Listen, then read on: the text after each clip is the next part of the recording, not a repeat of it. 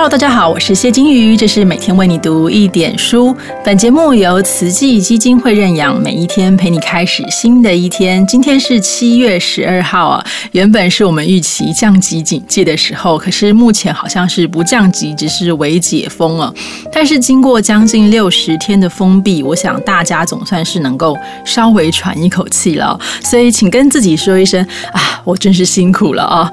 当然，在这段日子里面，最辛苦的还是。在防疫前线为大家努力的医疗人员啦、警消啦、运输人员等等的。不过，就算是降级警戒之后呢，我们也还是不能够就此放松。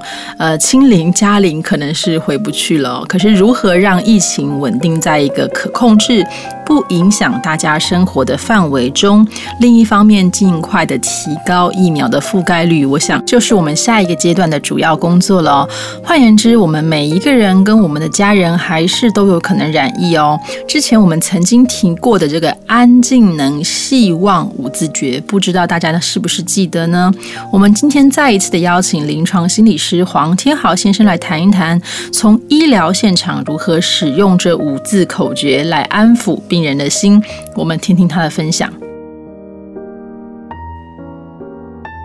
大家好，今天要跟各位介绍“安静能希望”的五字诀如何运用在我们的病人身上。我想，关于烧烫伤急救的冲脱泡盖送，都是我们大家耳熟能详的东西。但是比起来，当我们遭受到重大的压力、灾难甚至创伤的时候，多数时候，我们似乎不太知道怎么样安顿自己的身心。而这个安静的希望，它其实是国际灾难创伤的学者针对大型灾难与创伤归纳出的五个介入的原则。它有发表在学术期刊中，国内也有正式的翻译。不过，显然它还需要我们更多的理解。今天要跟各位介绍的是，当我们身在医院照顾隔离中的病人的时候。如何运用安静能希望这五个原则来帮助我们的病人？第一个原则是安，安全。安全是相对性的概念，也就是我们如何提升此时此刻我们眼前的这个病人他心中的安全感。例如说，我们如何让他知道他接下来可能会面临什么样的处境？例如说。他可能会发烧，他可能呼吸变得更为窘迫，或者是他可能会需要用什么样的药物，会有什么样的不舒服的副作用。当我们能够跟我们的病人解释接下来他可能面临到的状况，这可能都能够增加他心中的安全感。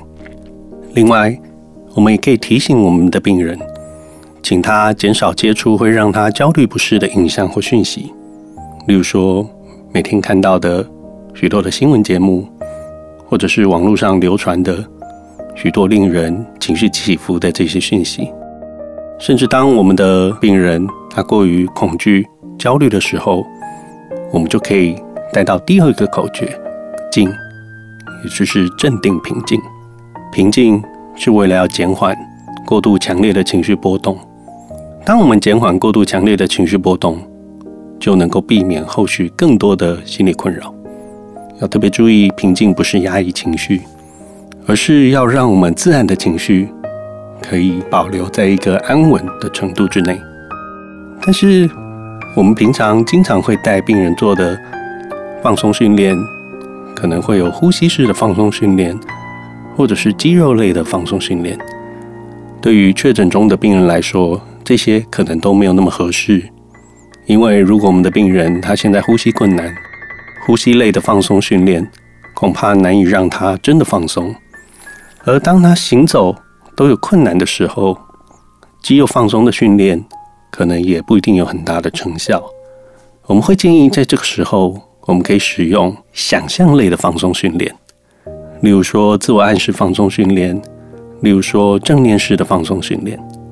透过这些不同的放松训练，我们可以让他的心情平静下来。以及一个我们常用的叫做安心稳步的技术，我们可以引导我们的病人专注在他当下此时此刻他眼睛可以看到的东西，例如说他可以看到眼前的墙壁，可以看到床单，他可以看到床边的栏杆，这些他可以看得见却不会带来困扰的东西，能够帮助他回到此时此刻。接着，我们可以请他专注在他可以听到的声音，例如机器运转的声音，例如窗外传进来的鸟叫声。这些声音，同样的也只会发生在当下。我们可以让它跟此时此刻的环境有所连接。最后，我们可以请他专注在身体当下的感觉，例如说身体跟床单接触的感觉，例如身体躺在床上的重量等等。这个分别把我们的注意力放在我们的视觉、听觉、触觉，是让我们能够专注在此时此刻当下。我们的知觉，这样的安心稳步技术被发现能够有效的帮助人们从极度慌乱的情绪中镇定平静下来。另外要提醒的是，在这样的状况之下，其实不建议请病人谈太多他的焦虑或慌乱，因为我们发现，在面临重大压力的时候，不停的鼓励人们去说这些很负面的情绪，对未来的心理健康。其实可能是有坏处的，但是如果病人他自己很想说，我们仍然是可以聆听。第三个原则，能，也就是自我的效能。效能是当一个人知道他自己做得到的时候，能够感受到的那种尊严感、控制感，甚至可以累积成就感。我们可能很难想象，当一个完全需要我们医疗团队照顾的病人，我们要怎么能够？带给他所谓的效能感，其实，即使病人今天人躺在病房里面，他仍然有每天他需要解决的问题跟任务，很难想象吗？举例来说，他需要上厕所，他需要吃饭，他可能需要跟他的家人联系。每天当他眼睛睁开，他有许多的事情要做。上厕所这件小小的事情，对一些病人来说。可能是已经喘到让他几乎做不到的事情。吃饭对于一些已经失去嗅觉的病人来说，不合的口味、没有的味道，其实是非常困难下咽的。帮我们的病人设定一些小小的目标，鼓励他去完成这些小小的目标，都能够有效的帮助我们的病人恢复他的掌控感。因此，在照顾病人的过程中，千万记得不要把我们的病人变小了。让人们拥有一些自我的掌控感，其实有时候比无微不至的照顾来得更好。第四个原则，细。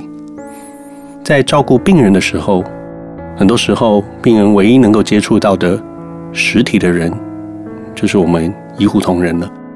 而我们可以在每一次接触病人的时候，透过我们简单的关怀、鼓励的方式，让他可以感受到社会的支持。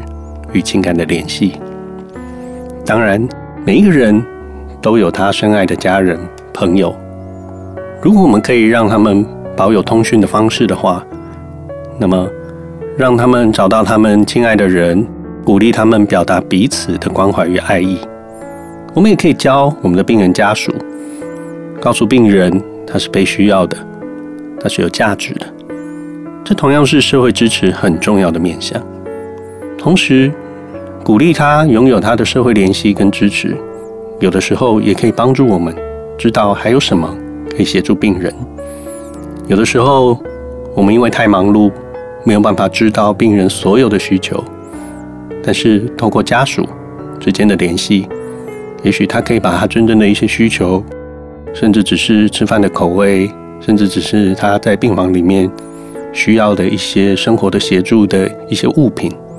都可以通过他的家人帮助他获得一些实质上的协助，但请特别注意，有时候社会联系也可能是负面的。例如说，病人的家属可能会轻视他的需求，或者是对复原有不切实际的期待，甚至对治疗方法有不认同等等。因此，需要谨慎的选择联系的对象。第五个原则，望是希望。希望其实是最有力量的一种幸福信念，它是一种思考未来的方式。很多时候，当我们的脑中可以思考未来的时候，它可以成为一个引领我们前进的力量。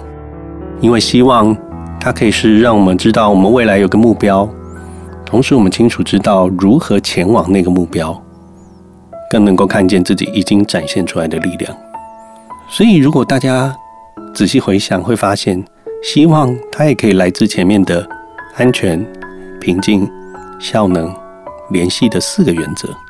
我们可以鼓励我们的病人去想想，如果他康复出院之后，他有没有一些想要做的事情？他有没有一些想要见的人？他有没有一些想要吃的东西？他有没有一些想要做的事情？同时，我们也可以让他知道这些事情是他做得到的，落实这些生活的细节，让他在脑中清清楚楚的想象出来，知道自己做得到，也就更能够相信自己会好起来。但请特别注意，要让人们看见自己已经展现的力量，而不是给予他过多虚幻空洞的保证。